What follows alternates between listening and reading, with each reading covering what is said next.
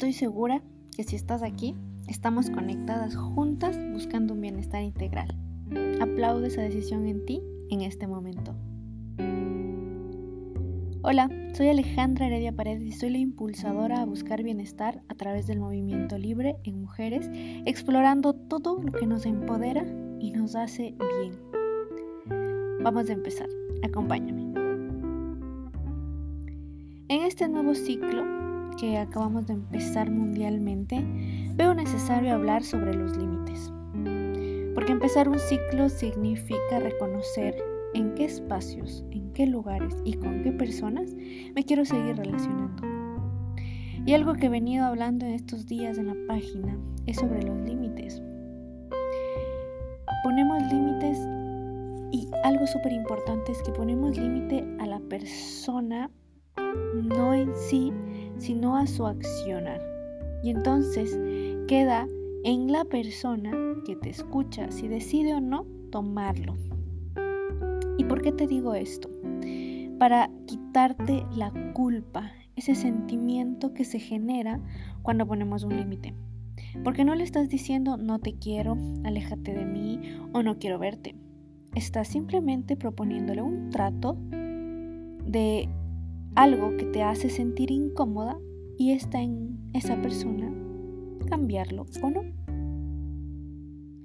Hace poco escuché un podcast que hablaba de límites y quise por eso mismo hacerles un podcast porque al escucharlo me generó muchas ideas.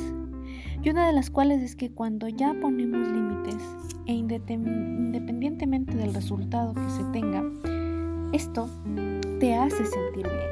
O díganme ustedes que han puesto no un límite. Te hace sentir como con valor, valiente. Reafirmas tu autovalor algo que acabas de hacer es muy poderoso porque es cuidarte, es priorizarte e incluso medir tu paciencia. Conocer tus propios límites. ¿Y por qué te digo tus propios límites? Podcast, por ejemplo, eh, hablaba de que existe un semáforo de límites. El verde es un límite que lo puedes expresar amigablemente, tal vez porque sucedió la primera vez. Y el rojo es un límite bastante firme y fuerte y que nos toma mucha valentía. Eh, cuando ponemos los límites, siempre eh, en el rojo, ¿qué te hace pensar de ti? Porque siempre tendrás que poner un límite en modo rojo, o sea, un tanto firme, un tanto fuerte. ¿Será porque toleras mucho y llegas al nivel rojo de expresar tu límite? ¿O porque no sabes o no tienes paciencia de cómo tolerar a las otras personas. Entonces, ¿por qué te digo que es como de una autoexploración esto de los límites también para ti como para la otra persona?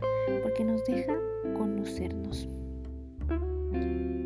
En el transcurso de mi viaje de búsqueda del bienestar en esta vida, he tenido que poner algunas veces eh, límites a familiares, a pareja, ajenos, en el trabajo, en terapia. Hay límites incluso que no tienes por qué estar informando a la otra persona. Simplemente tienes que eh, ejecutarlos. Hay cosas que son tan dolorosas, atrevidas o incómodas que no necesitas por qué informarlos.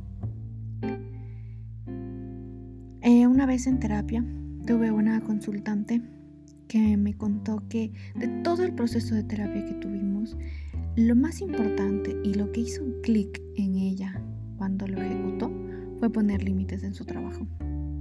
Ella se sintió la dueña de su bienestar, dueña de su vida.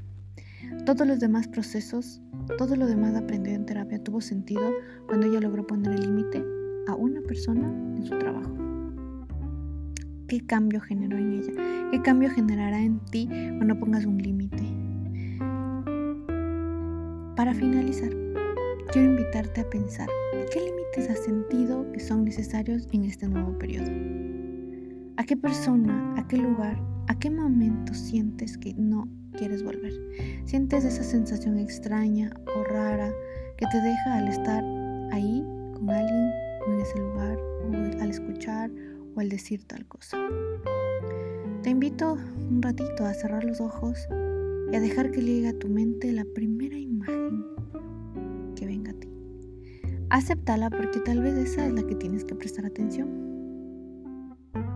Y te invito a que valientemente decidas en qué color del semáforo vas a expresar ese límite. ¿Qué palabras correctas puedes salir de ti para poner ese límite? Puedas expresar eso que te está incomodando. ¿Qué límite es importante en tu vida en este momento? Así como existen los límites corporales en el movimiento, en la danza, es decir, hasta dónde puedo estirar mi brazo, hasta dónde puedo alzar mi pierna, así, así mismo son los límites emocionales. Esos que nos traen bienestar, porque si estiro mucho mi brazo, tal vez me dé algún problema en mis ligamentos. Bueno, si toleras muchas veces infidelidades en tu pareja, puede que te suceda algo emocionalmente o mentalmente. A poner límites. ¿Sí? Em, ¿Hasta qué punto dejo que el semáforo en verde, o sea, hasta qué punto expreso en semáforo en verde mis límites y siguen siendo no escuchados? Entonces tal vez tenga que expresarlos en rojo. ¿Cómo me empodero en mi vida para ser valiente y dejar de poner el foco en lo que los demás quieren o en su aprobación y buscar mi bienestar? Algo que me sirve muchísimo a mí para poder saber hasta dónde y cómo expresarlo es la meditación en movimiento. Solo cuando estás ahí, contigo misma, en el movimiento, reencontrándote con tus emociones, con tu cuerpo, vas a poder saber lo que te gusta y no te gusta vas a poder expresarlo, vas a poder poner límites.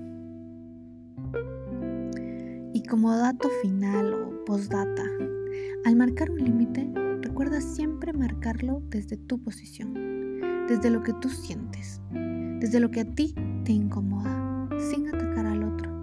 Recuerda, no es el otro, es su accionar. ¿Cómo puedes plantearle un trato o un negocio para que la otra persona lo acepte o no, pero tú lo hablas desde ti.